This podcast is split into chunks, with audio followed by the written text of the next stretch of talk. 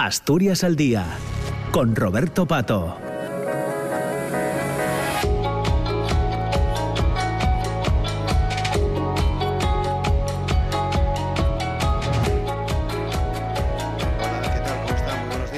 Las 9 de la mañana y un minuto. Bienvenidas, bienvenidos. Comienza Asturias al Día en la radio pública, en RPA. Ya saben que estaremos juntos hasta las 10 de la mañana. Hoy es viernes y hoy no estamos en los estudios habituales desde los que hacemos cada día de la semana el programa Asturias al Día. Hoy volvemos a la Junta General del Principado. Después de, del periodo vacacional retomamos el programa eh, desde la Cámara, desde el Palacio Regional, desde la Junta General del Principado, eh, en un programa al que invitamos, como saben, a todos los grupos eh, políticos a participar para eh, charlar, tertuliar con nosotros en torno a temas de actualidad. Hoy les proponemos a los diputados asuntos que tienen que ver con, los presupuestos de, generales del Estado, que conocíamos en sus cifras hace, hace ya unos días, un proyecto que contempla para Asturias una inversión de 420,88 millones de euros, equivalente al 3,1% del total, distribuido entre las comunidades autónomas, lo que supone un incremento de 27,9 millones de euros respecto a las cuentas de este año eh, 2022. Las mayores partidas eh, corresponden a, al ferrocarril. La DIF invertirá casi 124 millones de euros en las cercanías, eh, cerca de 16 en completar la línea de alta velocidad entre León y Asturias. Hay también otros 700.000 euros para eh, mejorar la antigua rampa de Pajares. Hay otras inversiones en carreteras. El Ministerio de Transporte incluye 16 millones para completar el tercer carril de la Y entre Lugones y Matalablima y 11 millones para el tramo de Cornellana Salas de la autovía del suroccidente. Hay otros 2 millones para iniciar los accesos al Musel y otros dos para la reforma del puente de Riva de Sella. El proyecto recoge una media por asturiano de 400 euros de inversión del Estado, cuando la media en el conjunto de España es eh, de 280. Precisamente hoy, hoy viernes, día 14, la portavoz socialista en el Senado, Eva Granados, que está en Asturias, eh, eh, se va a reunir con el presidente del Principado y en, una, en, la primera jornada de su visita a la comunidad ayer destacaba la importancia de la inversión para la región eh, recogida en estos presupuestos generales del Estado eh, vigentes y en los previstos para el próximo año, por lo que ha señalado que tanto el Principado como la ciudadanía van a ver una ejecución alta en lo que tenemos por delante. La delegada del Gobierno en Asturias, Delia Losa, también ha considerado muy positivos los datos de ejecución durante el primer semestre de las inversiones consignadas para el Principado en los presupuestos de este año 2020 2022 que se sitúan en el 27,5%. Y es que han coincidido en estos últimos días precisamente las cifras que se recogen en el proyecto de presupuestos, pero también la ejecución presupuestaria eh, de los seis primeros meses. Así que por ahí van a ir hoy, por ahí va a ir hoy el programa desde la Junta General del Principado. Ya están con nosotros eh, Noelia Macías, eh, diputada del Partido Socialista, Álvaro Queipo del Partido Popular, Manuel Cifuentes de Ciudadanos, Rafael Palacios de Podemos, Adrián Pumares de Foro Asturias y Armando Fernández Bartolomé del Grupo Mixto. Esperamos también que se incorporen a lo largo de los próximos minutos eh, desde Izquierda Unida y desde eh, Vox para completar eh, el programa con, todos los grupos que están presentes en la Cámara Asturiana. Así que muy buenos días a todos. Son las 9 de la mañana. Comenzamos ya. En cuestión de segundos nos metemos en, en materia. 9 y 5.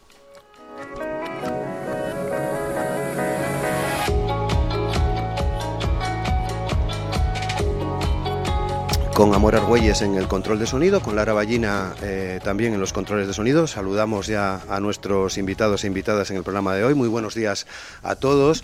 Eh, muchas gracias por participar en el, en el programa, en este primer programa de esta nueva temporada desde la Junta General del Principado. Y ya sin más eh, dilación, ya les pido bueno, pues opiniones en torno a lo que traemos sobre la mesa. Por una parte, esa, ese proyecto de presupuestos del próximo año, 420,88 millones previstos para Asturias. Noelia. Muy buenos días, Roberto. Un placer volver a estar aquí con vosotros. Bueno, nosotros estamos satisfechos eh, con, con, el proyecto de, de presupuestos. Eh, para nosotros es una prueba evidente de que Asturias es una prioridad eh, para, el, para el Partido Socialista y, por supuesto, para el Gobierno de España, para el Gobierno de, de Pedro Sánchez. Tú dabas las cifras ¿no? Al inicio de, de la tertulia para, Asturias suponen 420,9 millones de euros, un 7,1% más que en el año 2022 y por lo tanto tenemos que la inversión en Asturias eh, eh, por habitante es de 416 euros, muy por encima de la media nacional, que es de 284 euros por habitantes. Por lo tanto, para nosotros el compromiso del Gobierno del Estado con Asturias es innegable. Mm, creo que si en el 2022 tuvimos lo que llamamos los presupuestos de la recuperación eh, justa, después de la, de la pandemia, ¿no? de iniciar la senda de la recuperación, después de, los duros meses de lucha contra, el COVID, lo que tenemos hoy encima de la mesa es el, proyecto de presupuestos eh, que refrenda, que pone en marcha eh, medidas importantísimas en pro de la justicia social y de la eficiencia, eh, de la eficiencia económica. Mm, por lo tanto, hay inversiones muy potentes, no solo en cuanto a infraestructuras, sino también hay datos muy potentes en materia de, inversión eh, para protección y justicia social. Son unos presupuestos generales eh, que suponen un impulso claro eh, y en muchos casos el definitivo a proyectos cruciales para Asturias. Hablamos de la finalización de la variante de Pajares, del avance de la autovía del suroccidente, del impulso definitivo eh, al tercer carril de la Y, de la mejora y la modernización de nuestra red de cercanías y por lo tanto hablamos de, de proyectos que son clave, como digo, para eh, el, futuro, el futuro de Asturias. Por lo tanto, satisfechos eh, con este proyecto de presupuestos. Igual de satisfechos en el Partido Popular, Álvaro. Pues eh, justamente igual de satisfechos, pero en el sentido contrario. Estamos profundamente insatisfechos con lo que se presenta en estos presupuestos y además ya no voy a entrar en cuáles son los porcentajes de ejecución de los distintos presupuestos que el gobierno de Sánchez fue presentando en los últimos años, pero solamente fijándonos en lo que contemplan estas cuentas sobre el papel, es decir, en lo teórico que están presentando, ya podemos afirmar tranquilamente que estos presupuestos no arreglan los problemas de Asturias, sino que simplemente arreglan la situación política de Sánchez. Un año más de gobierno y tiramos para adelante. Pero lo que se está planteando es, en primer lugar, una realidad que no es tal. Y lo digo porque en unas pocas horas después de que se hayan presentado los, este, este borrador de presupuestos, hay varios organismos públicos que ya han salido pues corrigiendo lo que esos presupuestos prevén. Por ejemplo, eh, se habla de un crecimiento por parte del gobierno que no encaja con lo que manifiesta, por ejemplo, el Banco de España, que habla de un crecimiento del 1,5 frente al 2,1 del gobierno, por ejemplo, ¿no? O la AREF que lo fija en 1,4, muy por debajo de lo que está fijando el gobierno. Pero eso ya, de alguna forma, ya viene a, a poner en duda todos los datos que se, se resumen en estos en este documento de, borrador de presupuestos. ¿Y por qué no son buenos para Asturias? Porque es que ya no es que lo diga el Partido Popular. Estamos viendo, por ejemplo, que hay un frente común construido en Gijón que está pidiendo otro tipo de inversiones más amplias y más reales, más ajustadas a la, a la, realidad y a lo que se necesita, y también en Oviedo. Las dos grandes ciudades de Asturias están pidiendo que los presupuestos contemplen otra cosa diferente de lo que están contemplando y que las inversiones no son las, las suficientes. Por tanto, esos presupuestos que ni protegen a la clase media y trabajadora, que ni avanzan en ningún tipo de justicia social y que además no garantizan ningún tipo de crecimiento económico en España, lo que vienen a hacer es a, pues, a prolongar un poco más el gobierno de Sánchez, pero a no solucionar ninguno de los problemas de Asturias. Manuel Cifuentes, de Ciudadanos. ¿Qué tal? Buenos días.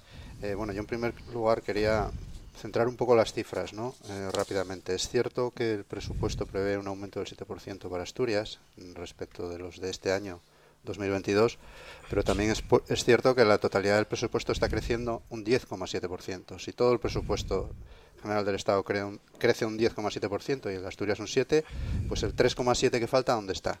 Yo no sé a quién se lo han dado, pero evidentemente a los asturianos no. Entonces, bueno, cuando hablamos de porcentajes y de cifras netas, siempre digo lo mismo, ¿no? Hay que, hay que decirle a la gente la verdad. Entonces, se ha disminuido el porcentaje que se aplica a Asturias en los presupuestos generales. Yo calificaría con tres adjetivos los presupuestos, así para empezar. Inverosímiles, irresponsables e injustos. Inverosímiles, lo acaba de decir Álvaro. Están construidos sobre una previsión de crecimiento eh, que ya nos han dicho desde varios sitios que no es cierta, que es falsa el último ha sido el Fondo Monetario Internacional, que prevé un crecimiento para España de la mitad del que había anunciado la ministra Calviño. Y por lo tanto, eh, si los ingresos no van a ser los que vienen en esos presupuestos, pues a partir de ahí el castillo de naipes se cae. Es todo mentira y no nos lo podemos creer. En segundo lugar, son unos presupuestos irresponsables, partiendo de que las cifras no son las adecuadas y frente a unos presupuestos que deberían ser más prudentes en los tiempos hacia los que nos encaminamos, pues sería más necesario un, presupuesto que apostase por un modelo de, economía que favorezca el, emprendimiento, que favorezca la innovación, que favorezca el empleo. Y sin embargo, se nos presenta un proyecto de presupuestos que pretenden someter a la parte productiva de los españoles para mantener a las clases pasivas, que cada vez van a ser más por el aumento de la pobreza, de la, demografía y por el desempleo. Eh, se multiplican por ejemplo, los costes empresariales en un momento, con el aumento de las cotizaciones, en un momento en el que el propio Fondo Monetario Internacional nos dice que el empleo va a ser uno de los factores que más, más va a sufrir en la, en la próxima en la próxima crisis del año que viene. Y por último, eh, le ponía el calificativo de injustos. Esa dialéctica de ricos y pobres con los que se presentaron, pues sigue consagrando la cultura del, del subsidio y la economía cautiva, y al final el esfuerzo de los sectores más dinámicos de la sociedad se va a destinar a sostener a clases pasivas. Y lo peor de todo es el motivo que es pura y simplemente el electoralismo. Sánchez está pensando en el año que viene y no en las generaciones que vienen. Hmm. Rafael Palacios, Podemos. Bueno, buenos días. Eh, los cuatro o los más de 420 millones de euros eh, suponen evidentemente un avance respecto a los presupuestos generales de 2022. Está claro que se observa una tendencia alcista en los niveles de, inversión territorializada ¿no? que recibe Asturias desde que Unidas Podemos forma parte del gobierno de coalición. Y aparte estos más de 420 millones de euros son claramente superiores a los 233 millones de euros que recibió Asturias con el último gobierno de Mariano Rajoy. ¿no? Evidentemente hay una gran diferencia, pero siguen siendo muy inferiores a los más de mil millones eh, de euros que recibió Asturias en 2009 eh, antes del estallido de la crisis financiera. ¿no? Por lo tanto, este avance que valoramos positivamente sigue pareciéndonos insuficiente si tenemos en cuenta pues, las enormes eh, necesidades que tiene Asturias, especialmente en materia de infraestructuras. ¿Qué es, sin embargo, lo que más nos preocupa? ¿Y por qué miramos estos datos con, cierto escepticismo? Fundamentalmente debido a los bajos niveles de ejecución eh, registrada. De nada nos sirve pintar partidas en el presupuesto si luego no se materialicen y afecten a la vida real de la mayoría social. Hay que recordar que según el informe semestral que elaboró la Intervención General de la Administración del Estado, a 30 de junio de 2022 Asturias solo había ejecutado el 22% de las inversiones anunciadas para todo el año. ¿no? Quiero decir de, todas formas, y termino con esto, que evidentemente no todos los ministerios tienen el mismo nivel de ejecución. Y muchas veces cuando nos dirigimos al presidente Barbón para que eh, presione en Madrid, y la devolución que se nos hace desde el presidente y presionen ustedes a sus ministros, pues bueno, yo pongo solo un ejemplo y termino con esto, ¿no? Eh, el Ministerio de Derechos Sociales y Agenda 2030, al frente del cual está la Secretaria General de, Podemos, ejecutó en 2021 el 99,% de sus inversiones y Asturias beneficiose con millones de euros que contribuyeron a que el presupuesto de la Consejería de Derechos Sociales y Bienestar fuera el más alto de la historia. ¿no? Yo creo que es importante. Dinero pero garantizar la total ejecución. Nos metemos luego más adelante en el programa en la, ejecución, en los datos que conocíamos también estos días. Adrián Pumares, de, Foro. Sí, muy eh, buenos días.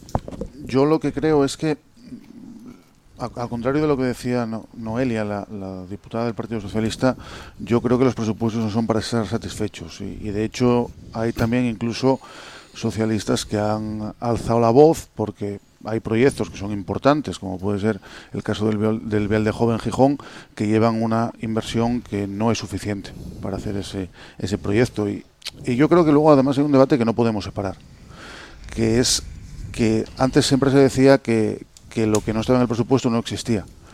Ahora, como consecuencia de, de lo que nos, de lo que está haciendo el, el Partido Socialista, ya ni tan siquiera podemos decir que lo que está en el presupuesto exista. Y yo creo que eso es verdaderamente preocupante. Es muy complicado eh, analizar unos eh, presupuestos, además el impacto que van a tener en el Principado de Asturias, cuando la mayoría, no solo de los diputados de esta Junta General o de los diputados nacionales, cuando yo creo que todos los agentes sociales en el Principado son conscientes de que no implica nada porque no se está ejecutando todo lo que se está prometiendo. Y por tanto son dos debates que yo creo que van muy ligados. No podemos hacer un análisis de lo que nos va a ofrecer eh, los, presupuestos generales del Estado sin tener en cuenta que hasta ahora eh, hemos encadenado una mentira tras otra, una promesa tras otra y hemos visto cómo hay partidas que están en, en, los presupuestos y que sin embargo pasan los meses y no se ejecutan y luego en los presupuestos del siguiente año se vuelven otra vez a pintar. Eso no es algo que solo pase a, a, en, a, nivel nacional, también aquí en el Principado de Asturias lo estamos viendo y hay partidas que llevan ya una década prácticamente en, en los presupuestos y yo creo que eso es verdaderamente preocupante. Repito, porque no podemos analizar de verdad el impacto que van a tener los, a tener los presupuestos en Asturias, unos malos presupuestos, en general unos presupuestos, y además así lo, lo, ha dicho los diferentes organismos, como puede ser el Banco de España, unos presupuestos que son irreales porque están basados en unas previsiones eh, macroeconómicas que no son con las que, las que hay ahora mismo sobre la mesa, pero repito, además, unos presupuestos que además de ser irreales, de partir de unas previsiones erróneas, lo más probable, y en eso seguro que además hay una coincidencia mayoritaria, no se van a cumplir. Ignacio Blanco de Vox. Hola, ¿qué tal? Buenos días. Bueno, celebrando un gran día en Asturias, un día soleado y animando a todos los españoles que nos visiten porque en Asturias no solo llueve, también tenemos días fantásticos en octubre. Y ya por centrar el asunto de los presupuestos, la verdad que todos los años tenemos debates como este. ¿no? Yo creo que estos debates deberíamos hacerlos una vez se hayan ejecutado los presupuestos y no cuando nos anuncien, porque al final lo que le otorgamos al gobierno de turno es unos titulares respecto a unos presupuestos que hablaremos luego de ejecución presupuestaria, pero no se cumplen. De hecho, eh, el gobierno de España tiene una deuda de casi mil millones de euros en inversión con el Principado de Asturias desde el año 2011. Desde el año 2011 hasta ahora se han dejado de ejecutar en Asturias mil millones de euros. El año pasado superó ligeramente el 40%. Este año, como decía antes Rafa Palacios, estamos cerca del 22 en el primer semestre de ejecución presupuestaria en inversiones. Entonces, estamos viendo que los presupuestos ya no, ya no se utilizan para realmente ejecutar obras los presupuestos están utilizándose políticamente para conseguir titulares. Y tendríamos que empezar a organizar estos debates cuando tengamos claro que se ha ejecutado. Por ejemplo, échense a temblar. En los presupuestos del Estado para Asturias todavía se asignan 16 millones de euros para el carril de la Y. Vamos a tardar más en construir unos pocos kilómetros para llegar hasta Oviedo que en su día cuando se construyó la, Y. O sea, toda la Y se tardó menos de construir que el tercer carril que se está construyendo ahora y échense a temblar ciudadanos de Asturias porque todavía hay una partida de 16 millones de euros para la Y, así que sigan esperando que esta es la ejecución y los presupuestos que nos plantean desde el Gobierno de España. Y por decir una cosa más, son los presupuestos que pueden seguir agravando la situación de la clase media. Bueno, pueden no, la van a seguir agravando. No hay ni un solo guiño fiscal a la clase media española que va a seguir sometida a una carga impositiva de las, de las mayores presiones fiscales de esfuerzos fiscales, perdón, porque el Partido Socialista suele hablar de presión fiscal. Claro, comparar el, el, Producto Interior Bruto en su conjunto con la recaudación, caemos en la trampa, porque con una tasa de actividad de las más bajas a nivel europeo, con un desempleo de los más altos a nivel europeo, lo que hay que estimar es el esfuerzo fiscal individual. Y en España está a la cabeza de Europa en esfuerzo fiscal individual, porque no es lo mismo comparar una población con una tasa de desempleo por debajo del 4% como Dinamarca que una eh, población con una tasa de desempleo por encima casi del 13% como está España. Entonces hay que hablar de esfuerzo fiscal personal y España a nivel europeo está cerca de los países nórdicos. Son unos presupuestos muy equivocados. ¿Y Armando Fernando Bartolomé? Bueno, yo estoy... Buenos días. Eh, bueno, estoy de, muy de acuerdo con, con muchas de las cosas que se han dicho también quiero dar otra perspectiva. Yo creo que cuando todos los años surgen estos debates, yo creo que hemos asumido la lógica nacionalista a la hora de analizar eh, los presupuestos generales del Estado. Y la ley de presupuestos, aparte de la cuestión de que luego se ejecuten, es la materialización de un proyecto político. ¿Y qué ves en estos presupuestos? Que no hay un proyecto político para España. Voy a decir dos o tres cosas que yo considero que son repetitivas y que son expresión del bloqueo eh, que hay en España, del bloqueo político. En primer lugar, eh, respecto, por ejemplo, al tema de los ingresos, que ahora todo lo vamos a fiar a unos fondos que van a ser coyunturales, eh, escasos avances contra el fraude fiscal y contra la economía sumergida. Es, un, un, una constante permanente que yo creo que hace un daño enorme a este país. Y luego respecto, por ejemplo, al tema de las infraestructuras, ¿cuál es el plan de ordenación territorial que hay, tiene España? España tiene un plan de ordenación territorial, porque eso significaría que no hay que mirar en términos, eh, eh, iba a decir, de cuánto se destina a cada comunidad autónoma, porque partimos de que España en estos momentos, por cuestiones políticas, no tiene esa ordenación territorial, especialmente está marginado el noroeste y especialmente Asturias. Y ahora somos herederos de políticas equivocadas. A mí me parece que, es increíble que, se alce como bandera el que se acabe la variante Pajares. O sea, eso me, me parece una cosa increíble después de 4.000 millones. Y sin embargo, por ejemplo, vemos la inversión que hay en cercanías, que es lo que verdaderamente podría significar un cambio de paradigma para, para Asturias. Es decir, si, los, si, las, si nosotros, el área central asturiana y las alas, no tiene una buena conexión ferroviaria, todo lo que estamos hablando de transición energética, en fin, de sostenibilidad, de, de, de, la apuesta por lo verde, pues, pues no va a salir adelante. Y lo que estamos viendo es que respecto a Asturias, y termino, Adif ha sido una, una empresa fallida, un desastre. Noelia. Bueno, eh, hablaba eh, Álvaro, Álvaro Queipo, de, bueno, de, analizaba ¿no? este proyecto de presupuestos. Yo es que quiero recordar que en cinco años eh, de gobierno de, de, Pedro Sánchez, del Partido Socialista, Asturias habrá recibido un 29,7 más por ciento de recursos que los últimos cinco años del anterior gobierno de, de Rajoy. Lo decía, lo decía Rafa, Rafa, Rafa Palacios, que el último presupuesto que aprobó el Partido Popular en el año 2018 destinaba 232 millones a Asturias y este año el, el proyecto del 2023 eh, dedica 420, es decir, que casi el doble. Entonces, eh, hablaba también eh, Álvaro de, enriquecimiento. Bueno, claro, sí, efectivamente, si gobernase el PP, eh, sí que habría enriquecimiento, pero a costa de las clases medias. Porque, bueno, eso, eso es un, una realidad eh, mm, que se puede demostrar eh, con datos cada vez que han gobernado, eh, pues así ha sido. También sacaba colación, y yo creo que es importante detenerse en esto, Oviedo y Gijón, ¿no? Se ha hablado aquí de las inversiones en Oviedo y Gijón. Pues miren, yo, nosotros tenemos clarísimo que es un proyecto de presupuestos que responde a los intereses de toda Asturias.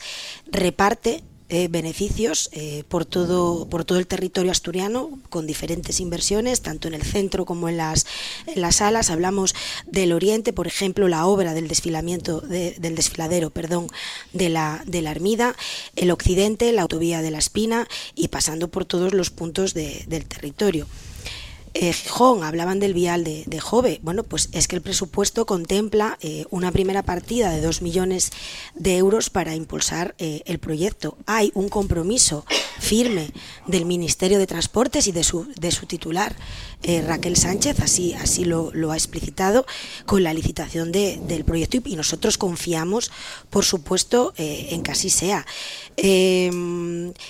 El plan de vías eh, se contempla en este proyecto de presupuestos una dotación de más de, un millón eh, para, para, este fin, ¿no? Eh, para la redacción de los proyectos de la supresión de la barrera ferroviaria y el túnel de penetración en, Gijón. Oviedo.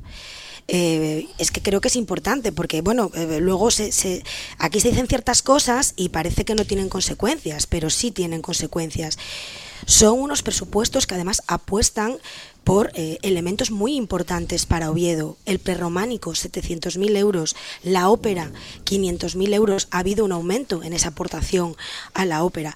O para eh, el proyecto de Instituto de, Productos Lácteos con 1,5 millones. Por lo tanto, nosotros creemos que son unos buenos, eh, unos buenos presupuestos para Oviedo.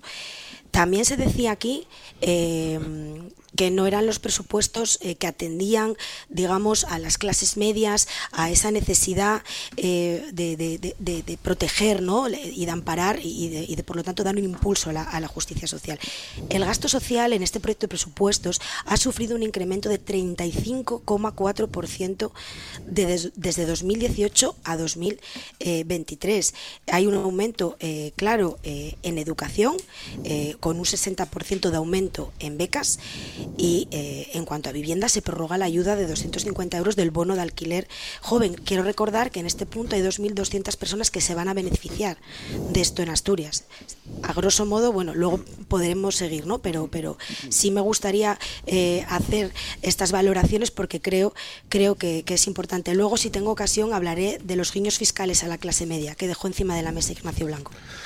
9 y 26, ya hay palabras pedidas, Álvaro. Sí, eh, bueno, yo creo que la todavía alcaldesa de Gijón, que hasta donde yo sé es afiliada del Partido Socialista, sí, por entiendo que para el Partido Socialista será una voz acreditada para opinar sobre la ciudad de Gijón. Y la alcaldesa de Gijón lo que ha dicho es que está profundamente disgustada con estos presupuestos. Por tanto, no es algo que diga el Partido Popular, que también, sino que lo dice la propia alcaldesa de Gijón que además es afiliada al Partido Socialista uh -huh. y que entiendo que es la voz acreditada para hablar en nombre de la ciudadanía de Gijón mientras sea alcaldesa.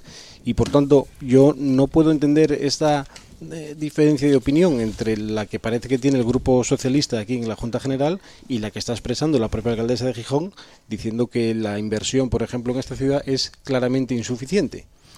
Yo creo que deberían o ponerse de acuerdo o dejar de intentar convencernos de lo que no es esto pasa también en otros lugares de Asturias. Hablaban de, hablaba Noelia de distintas inversiones. No, no se está hablando, por ejemplo, de la finalización de la autovía del suroccidente hasta La Espina. Se está hablando de la finalización de un tramo hasta el Regueirón, no hasta La Espina, y ni siquiera se habla de cuál va a ser la continuidad de esa infraestructura de aquí en adelante, cosa que sería muy importante que empezásemos ya no solamente a hablar sobre ello, que llevamos mucho hablado, sino a plasmarlo en presupuestos y en ejecuciones concretas hay una frase que Noelia acaba de decir y ya concluyo, que es que Asturias habrá recibido en los últimos años X millones. No. Asturias ha visto pintados sobre el papel X millones. Y lo decía muy bien Rafa Palacio antes cuando decía que de nada sirve pintar partidas en el presupuesto. No es lo mismo pintar partidas, y con esto ya si, si queréis introducimos el tema de la ejecución, no es lo mismo pintar partidas, y por tanto no se puede decir que en Asturias se hayan recibido X millones en los últimos años, sino que en Asturias se ha engañado durante distintos años hablando de una inversión concreta que al final no se cumplió. Y esta es la realidad con el gobierno de Sánchez. Adrián. Sí, varias cuestiones, porque además Noelia hizo un resumen de alguna de las de lo que está presupuestado en, en estos presupuestos y bueno, lo dijo también también Álvaro, pero las palabras que utilizó la, alcaldesa de Gijón, Ana González, que Noelia hablaba de, del Vial de Jove, fueron estoy preocupada y, de, y decepcionada y yo hago estos esta misma valoración. Lo tengo que reconocer que en este caso estoy absolutamente de acuerdo con la alcaldesa de Gijón. Estoy preocupado porque estos presupuestos no atienden a la realidad eh, de España, eh, parten de unas previsiones, como dije antes, que no son correctas y estoy profundamente decepcionado porque tampoco atiende a las necesidades eh, del Principado de Asturias. ¿no?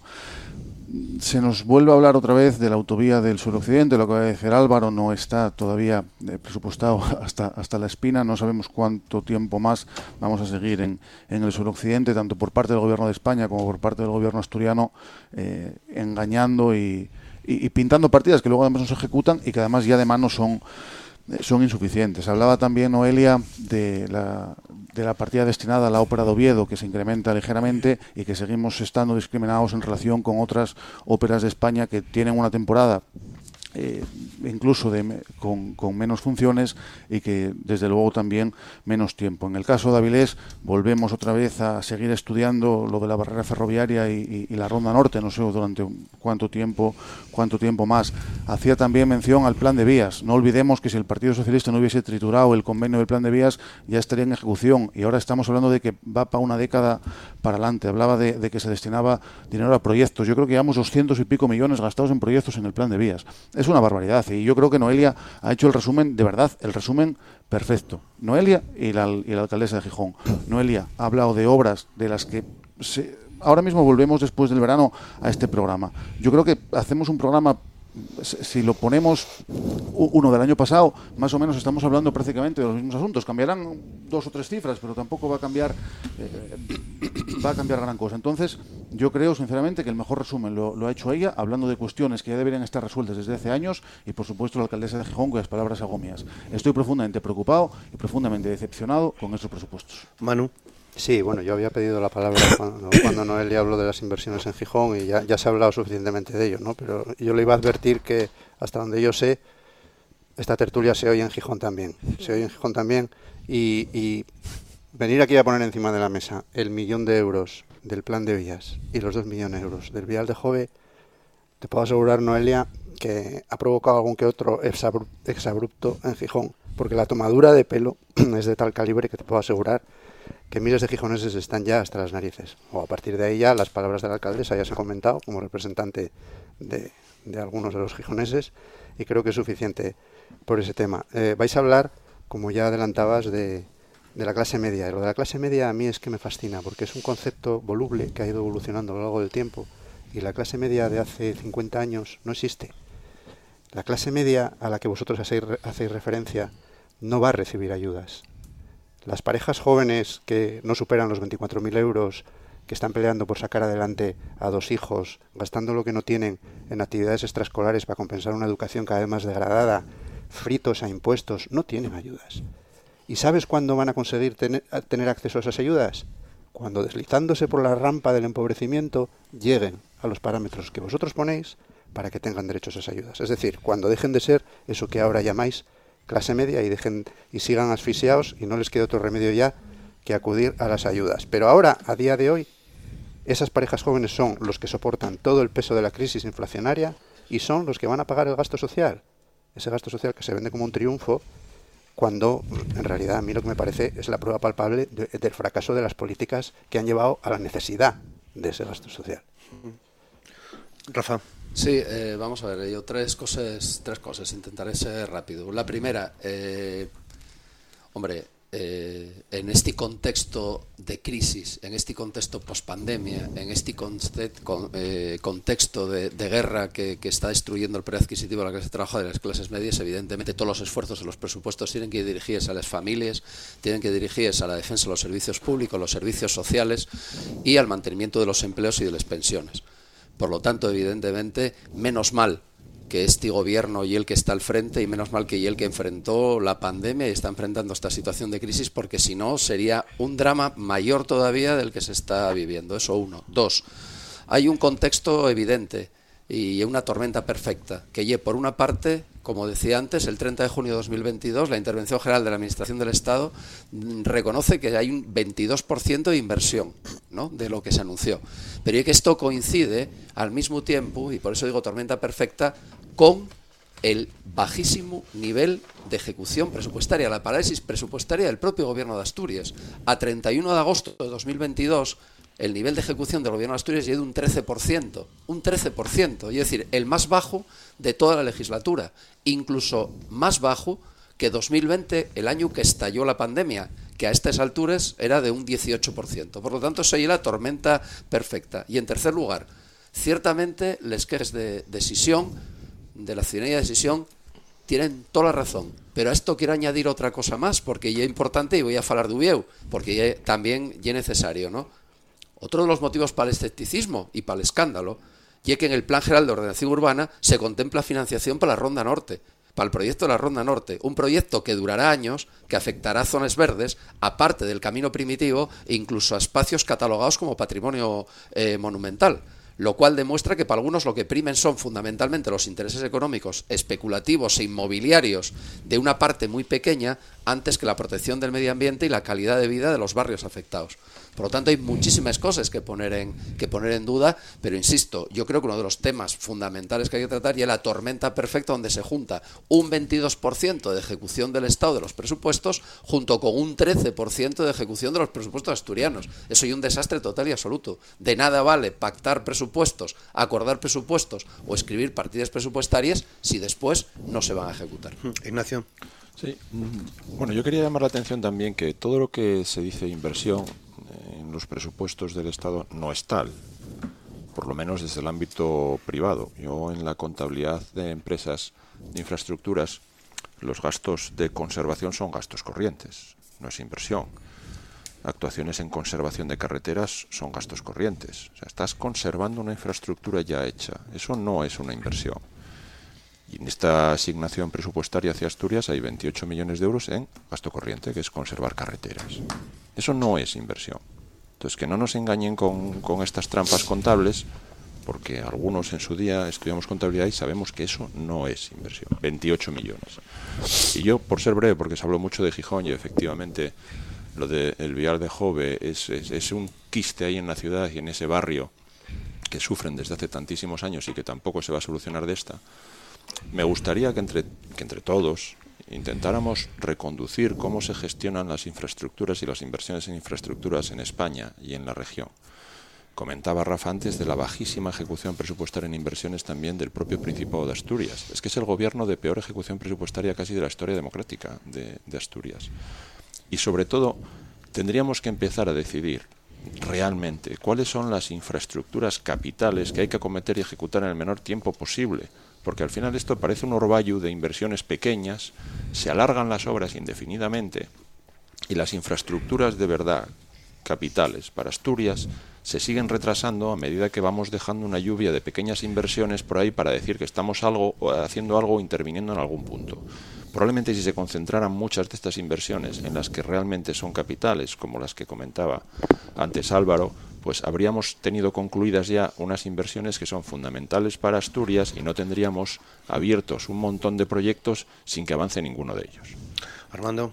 Sí, bueno, yo comentaba antes que, que el todo a nivel de Estado es más que la suma de las partes, es decir, que los territorios. Yo sigo pensando que tenemos una lógica perversa a la hora de analizar estos presupuestos, ¿no?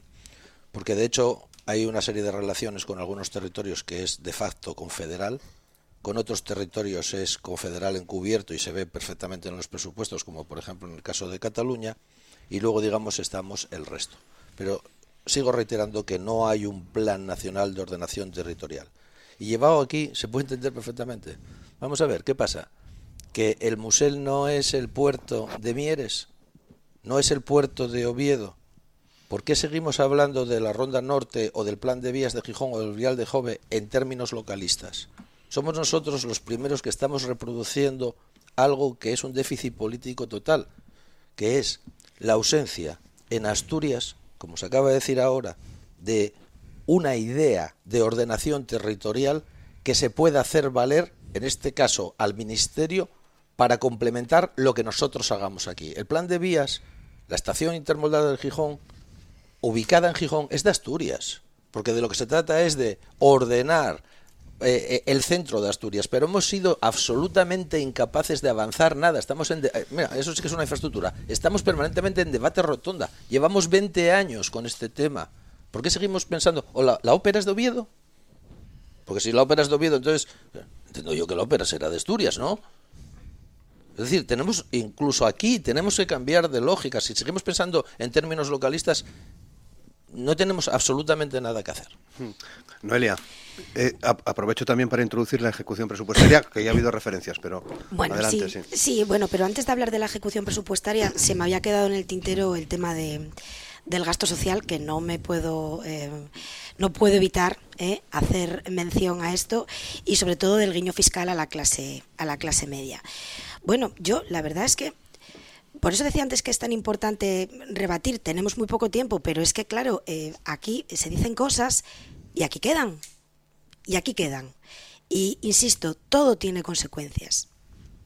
Incluso hasta falsear datos tiene consecuencias. ¿Eh? Entonces, claro, si decimos que eh, no hay un guiño fiscal a la clase media en este proyecto de presupuestos, que no hay una inversión social potente, son unos presupuestos que combaten eh, la subida de la inflación, protegiendo eh, a las familias, a los trabajadores y a las clases más vulnerables.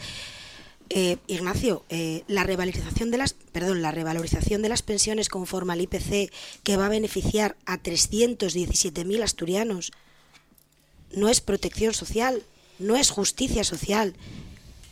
el gasto en sanidad que aumenta 6,7%, o el incremento en 102 millones para el bono social térmico, que en Asturias va a beneficiar a 30.000 personas, no es inversión inversión en protección y justicia eh, social. Ya dije antes los datos en cuanto eh, a becas o, a la prórroga de la ayuda de 250 euros del bono eh, alquiler joven. Pero es que tampoco me resisto a entrar en otros detalles de fiscalidad, que creo que son muy importantes. La ampliación de la reducción por rendimientos del trabajo va a beneficiar a más de 4,7 millones de trabajadores y en Asturias en concreto a más de 108.000 trabajadores. Un millón, más de un millón de trabajadores que hoy pagan eh, impuesto de la renta, el IRPF, quedarán exentos gracias al incremento del umbral mínimo de, de tributación. En Asturias concretamente 23.000 trabajadores. 1,5 millones eh, de autónomos se van a beneficiar de las reducciones para los rendimientos de actividades económicas. En concreto, en Asturias, 31.000 autónomos. Más de 407.000 empresas se van, a beneficiar de la rebaja del tipo eh, nominal del impuesto de sociedades. En Asturias, más de 6.000 empresas. Por lo tanto, si no hay un guiño fiscal eh, para la clase media, para la clase trabajadora, para los autónomos que sustentan, que son uno de los pilares fundamentales de la economía de, nuestra región, de Asturias y de España, vamos, entonces yo claro, es que me niego, me niego eh, a, poder admitir que aquí se digan cosas que no son ciertas, porque no lo son. Ejecución, vamos a la ejecución. Conocíamos, muy brevemente, conocíamos los datos de ejecución recientemente, si no recuerdo mal, el, martes, ¿no? Si no recuerdo mal son datos de ejecución correspondientes al primer semestre del año. Ya se ha dicho por parte del Gobierno, como todos, eh, todos los que estamos aquí sabemos y los oyentes también, hay una comisión bilateral de seguimiento entre el Gobierno de España y el Gobierno de Asturias que comenzó a funcionar en el mes de julio. Por lo tanto, son datos de, eh, antes ¿no? de la puesta en marcha de esa comisión bilateral. Ya hubo una primera reunión, Habrá más, por supuesto, y estamos absolutamente seguros de que esos datos de ejecución van a mejorar de manera significativa en el segundo semestre. Por lo tanto, eh, confiamos en que así sea. Es más, estamos seguros de que va a ser así. Eh, Ignacio, y Adrián. Yo disfruto enormemente con estas exposiciones de Noelia porque ciertamente es tan sorprendente lo que dice. O sea, el gobierno no le sube las pensiones a los jubilados se lo sube la clase media, se lo suben los chavales que empiezan a trabajar ahora y que cobran mil euros al mes. No se lo subís vosotros ni Pedro Sánchez. Y es una irresponsabilidad absoluta que estéis poniendo en peligro el sistema de pensiones en España. Tú sabes que uno de cada tres euros de los presupuestos en España se destinan a pensiones y que la subida del ocho y medio va a suponer más de 12.000 millones de euros de gasto el próximo año. ¿De verdad es una decisión responsable? ¿Por qué no le preguntáis a esos abuelos si quieren que le suba la pensión a costa de subirle los impuestos a sus hijos? ¿De dónde crees que sale el dinero? Para que la gente lo sepa. no, los que hacéis demagogia, y hacéis unos presupuestos para comprar votos sois vosotros. Las pensiones que se cobran hoy, ese incremento del 8,5%, se paga por parte de la gente que está trabajando hoy, que se incorporan al mercado laboral ganando menos de 1.000 euros. Eso es lo que estáis planteando, es no hay, hay que hacer un pacto de rentas ahí de verdad, pero preguntarle a los chavales que están pagando los impuestos ahora, preguntarle a esos abuelos, oiga, a usted le subimos la pensión un ocho y medio, ahora pregúntele a su nieto si quiere que le subamos los impuestos a él, porque ¿de dónde va a salir el dinero si no? Y por cierto, y acabo ya, decir que ayudáis a los autónomos cuando se les va a subir la cuota. Yo soy autónomo, yo sé lo que va a pasar el próximo año. No cuentes historias aquí, no, mientas a la gente. Se les va a subir la cuota de autónomos a la mayor parte de todos ellos. Sí. A mayor parte. Y por cierto, y acabo ya, quiero trasladarle mi enhorabuena a la consejera de Derechos Sociales, ya que no se lo ha trasladado el presidente Barbón, porque ha puesto encima de la mesa algo que venimos denunciando desde hace mucho tiempo. El estado de bienestar hay que protegerlo y se protege cuando de verdad reciben la ayuda a los que lo merecen. Y desde aquí queremos felicitarla. No, muy brevemente porque considero también que el resto de compañeros tienen que hablar, pero evidentemente, eh, o sea, eh, yo creo que el presidente Adrián Barbón eh, te lo ha dicho en múltiples ocasiones en, los debates en la Cámara. Vosotros mantenéis o defendéis un modelo absolutamente diferente, antagónico al que nosotros podemos defender. Justicia fiscal, justicia social, es proteger también a nuestros mayores. ¿Y cómo protegemos a nuestros mayores? Garantizando que tengan un nivel adquisitivo digno. Eso lo. Digno, por supuesto. ¿Y sabes ¿Y lo que pasa, siguiente año Ignacio? cómo lo vais a pagar? ¿Sabes Y lo siguiente ¿Sabes lo que pasa? No, perdona, no me interrumpas, yo no te he interrumpido. Un momento, ¿Sabes- sí, sí, que además hay más palabras. Sí, por ¿Sabes favor. lo, que- ¿Sabes lo que pasa? ¿Sabes lo que pasa? Que como defendéis el modelo del sálvese quien pueda, porque lo habéis demostrado, por supuesto, lo habéis demostrado en los meses de la pandemia. En los meses de la pandemia habéis demostrado que es eh, Estoy defendéis esperando el, modelo informe del exceso de mortalidad de- eh, no, todavía, ¿eh? a ver si os doy la no, misma eh, prisa. no me interrumpas, yo no te he interrumpido, Ignacio. Entonces, justicia fiscal y justicia social es proteger también a nuestros mayores, garantizando que tengan unos ingresos dignos para poder, eh, para poder sobrevivir. Y eso pasa también porque todos contribuyamos a que todos tengamos una vida digna. Eso pasa también por eso, Ignacio. Por eso somos a tan abuelos, antagónicos. abuelos, Yo tengo, sí. yo tengo eh, pensionistas en casa, seguramente tú también, y te aseguro, te aseguro que están encantados de poder, de poder Sí, no, no, tener favor, más ingresos al mes. Adrián. Yo creo que este último debate en relación, por ejemplo, con, con las pensiones demuestra también cómo se, se enfocan los debates y cómo se enfocan estos presupuestos eh, cerca de las elecciones. ¿no? Yo creo que había un, foro, como era el, el marco del Pacto de Toledo, donde todas las decisiones en torno a las pensiones se tomaban con consenso y, y con el objetivo además de, no poner en riesgo ni unos ni otros el, sistema de pensiones que es desde luego eh, clave clave en, España y, y que evidentemente lo hemos visto a través de situaciones eh, complicadas. Por ello, yo creo que estos debates que no son desde luego para tener a la ligera una tertulia de radio, pero tampoco son para saldar de cualquier manera. Y, y repito, había un foro como era el Pacto de Toledo donde se deberían discutir estos, estos asuntos y no utilizarla eh, para tirárselo a la cara unos, unos a otros o para utilizarla en, en los presupuestos cuando estamos cerca de, de las elecciones, ¿no? Porque efectivamente da la impresión, no solo en pensiones, en, en general, da la impresión de que en demasiadas ocasiones se piensa, creo que lo decía antes eh, Manu Cifuentes, ¿no?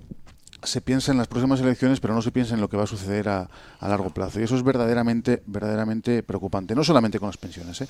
Y luego dijo una cosa, Rafa, que es, que es muy interesante, sin entrar, que yo no estoy de acuerdo con, con lo que dijo Armando, yo creo que aquí no entramos en, en- localismos y de hecho cuando hablamos del plan de vías de Gijón lo consideramos del Principado de Asturias o cuando hablamos del Musel o cuando hablamos, por supuestísimo, de, de la ópera de, de Oviedo, que es la ópera de toda Asturias. Vamos, no, no lo percibe en ningún momento, en ningún caso. Pero sí que es verdad que en relación con, con, con Oviedo o con los proyectos que están en, en- en la ciudad de Oviedo y en el Concejo de Oviedo, da la impresión de que es el gobierno de España y el gobierno del Principado de Asturias únicamente, únicamente se ponen de acuerdo para operaciones que son estrictamente especulativas y lo estamos viendo perfectamente claro con la fábrica de armas de la Vega. Eh, Rafa. Sí, bueno, yo, yo lo primero que quiero decir antes de entrar con el tema otra vez de este presupuesto sí es que, que tome buena nota la consejera de Derechos Sociales y Bienestar y, y que asuma la vergüenza. Eh, después de año y medio sin pagar les ayudes al alquiler y de, y de tener a más de 5.000 familias en Asturias totalmente abandonadas, acaba de recibir la, felicitación efusiva de la extrema derecha por la política que tiene derechos sociales, lo que está planteando sobre el tema del salario social. Ya solo hay falta decir, como dijo aquel diputado del Partido Popular, que los que cobran salario social son unos vagos, ¿no? Por lo tanto, enhorabuena, señora consejera, eh, ya se colgó usted la medalla. Tiene todo el apoyo de la extrema derecha en políticas de derechos sociales y bienestar. Por otra parte, ya que estamos con el tema de, de los presupuestos, eh, yo quisiera decir que eh, estamos en pleno proceso de negociación presupuestaria y quisiera recordar aquí que Asturias va a recibir un récord de 3.429,13 millones de euros del sistema de finan- financiación autonómica en 2023, un 25% más que el año anterior. Y esto va a permitir al Gobierno de Asturias elaborar unos presupuestos con un techo de gasto estimado en 4.839 millones, que son 194 millones más con respecto al ejercicio anterior. Confiamos y esperamos desde Podemos Asturias que con estas cifras, igual que en el proyecto de los, de los presupuestos generales, se contemple un gran aumento de la inversión social del cual se van a beneficiar, por ejemplo, en Asturias, como decía antes Noelia, 317.000 personas pensionistas que van a ver revalorizadas las pensiones conforme al IPC, ¿no? Por lo tanto, esperemos que la idea sea el- elevar eh, las cuentas autonómicas, elaborar unas cuentas autonómicas que permitan fortalecer el escudo social que tanto necesiten las clases trabajadoras en Asturias, en vez de tirar medio millón de euros, por ejemplo, en construir algo que nunca se va a construir como la Ronda Norte en Ubiel. Hmm, Armando. Bueno, vamos a ver. eh, primero por una alusión. Claro que hay localismo en Asturias. Es más, es uno de los cánceres que hemos tenido en la política asturiana. Y de hecho, eh, ¿qué significa eso? Que la incapacidad de avanzar, por ejemplo, en la ordenación territorial ha hecho que la capacidad que tenemos de poder influir en Madrid, con especial responsabilidad del gobierno del señor Barbón, eh, se diluya en todos estos planes que se interpretan en términos locales. En segundo lugar, vamos a ver, con el tema del pacto de rentas, absolutamente de acuerdo. Tengo que decir una cosa, está muy bien que haya buenas pensiones. Ahora mi generación se va a incorporar a las pensiones, porque es que en Asturias los pensionistas están ayudando a sus nietos y están sosteniendo a muchas familias. Es decir, el drama de Asturias, eh, los datos demográficos de hoy son tumbativos. Es decir, esa demografía lo que está demostrando es precisamente que estamos en una situación, en muchos, como no haya un gran pacto terminal. ¿Qué sucede? Muchos hijos, pero hijos no pequeños, mayores, viven de descapitalizar a sus padres y a sus abuelos. Esa es la lógica perversa de todo esto. Primero, hay un problema de con las pensiones de sostenibilidad del sistema. Y en segundo lugar, como no hay un pacto de rentas, como no haya... Porque estos presupuestos para la gente joven no son nada. Terminando, Armando. No son absolutamente nada. Y la gente joven, nuestros hijos son el futuro. Salvo que ya tengamos una sociedad que diga, el que venga de atrás que arre, que puede ser un símbolo ya de decadencia mental. Yo creo que la gente que tenemos hijos y nietos lo que queremos es ver un futuro. Estos presupuestos, ¿qué aportan en términos de empleo para la gente joven? Cuando digo gente joven, digo gente de menos de 35 años. No estoy hablando de adolescentes. ¿eh? Entonces, a ver, yo creo que termino. Vamos, el pacto de rentas es obligatorio, lo mismo que la reforma fiscal que dije antes. Es obligatorio en España y si no, mm, bueno, vamos a una situación kafkiana. Álvaro. Yo creo que los políticos tenemos que ser sensibles, pero lo que no podemos es ser sensibleros.